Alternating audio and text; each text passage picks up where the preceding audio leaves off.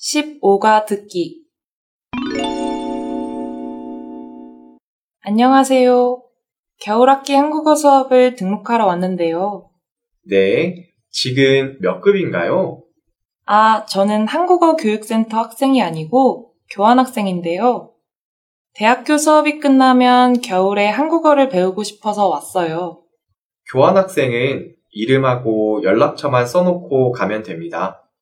여기에서는 한국어를 처음 배우는데요. 신청서를 안 써도 돼요? 네, 괜찮아요. 접수비는 얼마지요? 교환학생은 접수비를 안 내도 돼요. 아, 그렇군요.